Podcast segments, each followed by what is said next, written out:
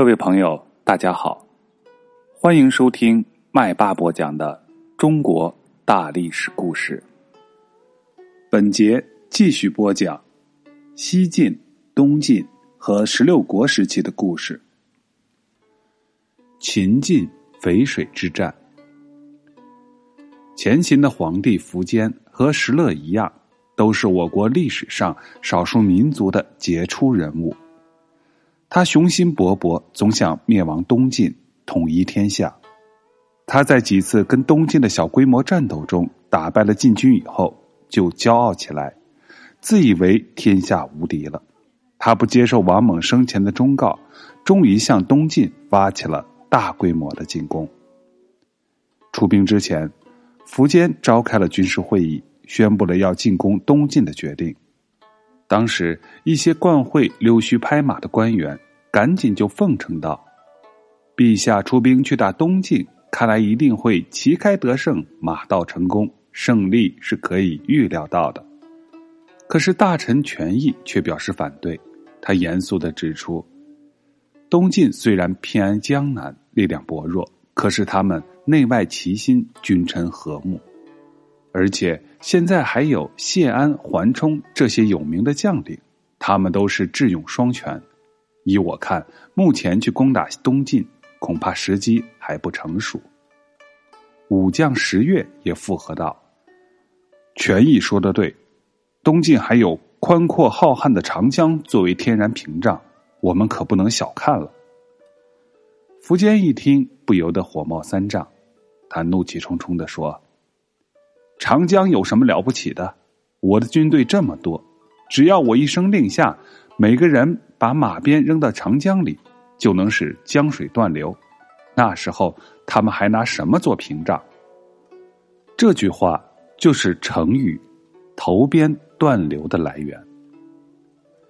苻坚不听权益、石越等人的劝告，执意要进攻东晋。他强迫征发了各地的人民补充兵力。征集了大量的军用物资，在东晋孝武帝太元八年（公元三百八十三年的八月），亲自率领全国的军队八十多万人，当然号称了百万大军，浩浩荡荡向东南地区进发了。他把军队分作三路，一路由芙蓉和鲜卑人慕容垂率领，共二十五万人，这二十五万人是作为先锋。从长安出发东进，一路由羌人姚长率领，沿长江顺流而下；另一路则是由幽州出发南下。东晋这时候是文武全才的谢安担任宰相，他掌握着军政大权，还有桓冲和他通力合作，一起出谋划策。在强敌压境、生死存亡的关头。原先勾心斗角的东晋统治集团，在西安的领导下空前的团结起来。他们决定抵抗前秦的进攻，紧张的进行着军事部署。谢安自任征讨大都督，命令谢石负责指挥全军，谢玄担任先锋，率领八万兵马阻击秦军，又派胡斌率领水兵五千赶去增援淝水河边的寿阳城。布置停当以后，谢安沉着冷静的观察战争形势的变化，准备随时采取相应的对策。他表面上是装作若无其事的样子，整天跟别人下棋或者游山玩水，这是用来安定人心；而他的内心却是全神贯注，时刻都保持着异常高度的警惕。前秦芙蓉率领的先锋部队，经过一个多月的日夜行军。到达了淮河北岸的营口，也就是今天安徽省颍上县的正阳镇。苻坚亲自率领的主力军队随后也赶到了项城，就是今天河南省的项城县。他求胜心切，不等其他各路人马到齐，就命令芙蓉进攻寿阳。这个寿阳是个军事重镇，他的得失对于整个战局是具有。举足轻重的作用。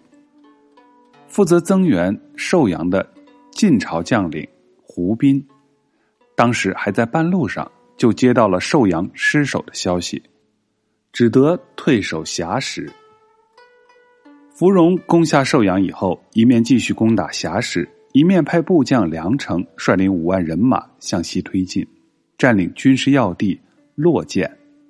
梁成在那里扎下了许多的水寨，把谢玄带领的八万禁军阻挡在洛涧的东边。苻坚听说秦军已经攻下了寿阳，高兴极了，当夜就带了八千轻骑兵亲自赶到寿阳。他派尚书朱旭到禁军大营去劝降。这个朱旭本来就是东晋的将领，在四年以前，他在襄阳和前秦军队作战。兵败被俘，留在了前秦。现在他见到了秦晋交兵，认为自己为东晋出力赎罪的机会到了。他到晋营，不但没有劝降，反而向谢石提出了破秦的建议。他说：“秦兵百万，势不可挡。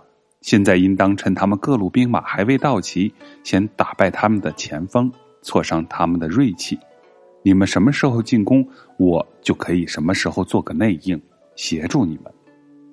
谢石等人经过反复的研究，决定首先袭击落涧的秦军，让朱旭在晋军进攻秦军主力的时候再配合行动。谢石派出了战斗力较强的北府兵将领刘牢之，让他率领一支兵马，在夜晚神不知鬼不觉的来到洛涧。向秦军阵地发起了突然袭击。正在睡梦中的秦将梁成听到喊杀声，吓出了一身冷汗，慌慌张张的从床上爬起来上马迎战，结果被刘牢之一刀砍翻，断送了性命。秦军失去了主将，无心再战，晋军乘胜追击。谢石带领的晋军主力渡过了洛涧，在离寿阳城只有四里地的八公山下扎下了营寨。在寿阳城里的苻坚 接二连三的听到洛涧方面失利的消息，也就沉不住气。他忐忑不安的和芙蓉一起登上寿阳的城楼，瞭望晋军的动静。只见晋军阵势森严，旌旗如林，八公山上密密麻麻，不知道有多少晋军在东奔西突的苦练杀敌本领。看到这种情景，他的心里着实吃了一惊，于是就对芙蓉说。你看，这漫山遍野全是晋兵，怎么可能说他们是不行的呢？他赶忙下令，要各处秦军严密的防守，没有他的命令不许出击。其实啊，八公山上并没有晋军。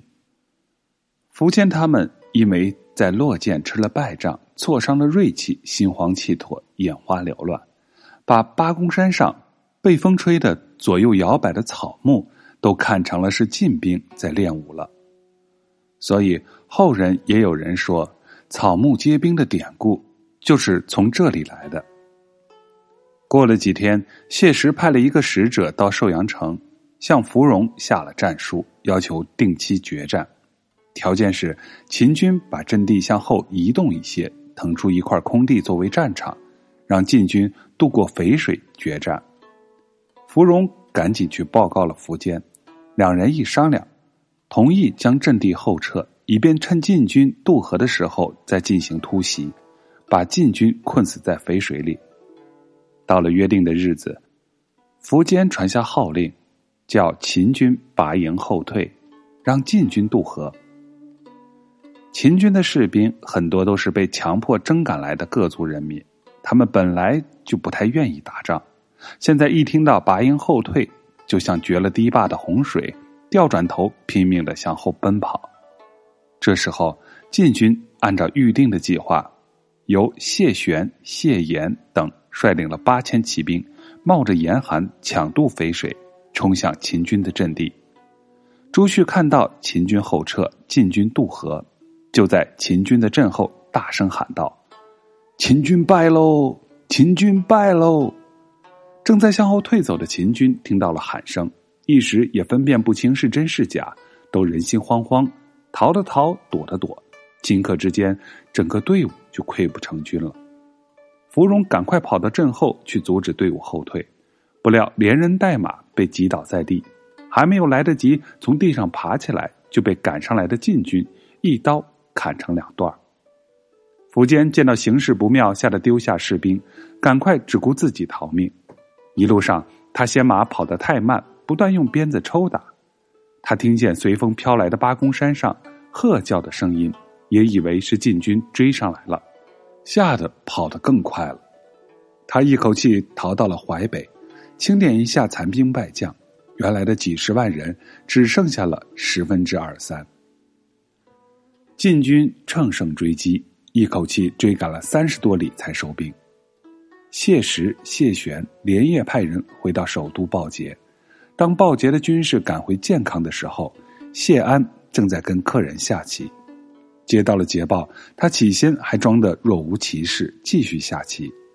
待送走客人之后，他再也抑制不住内心的喜悦。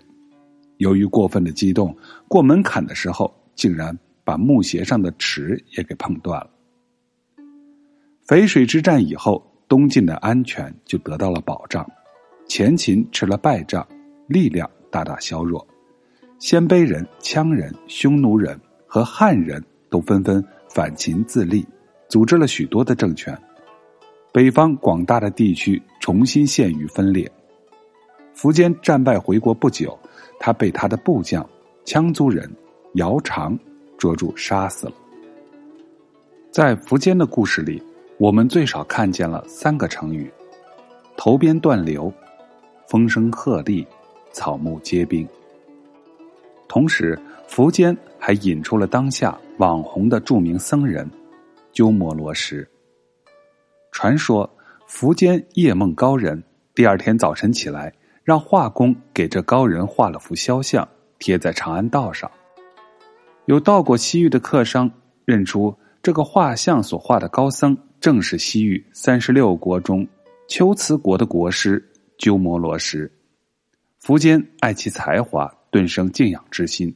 他决心要找到这位高僧，请到长安来做他大秦国的国师。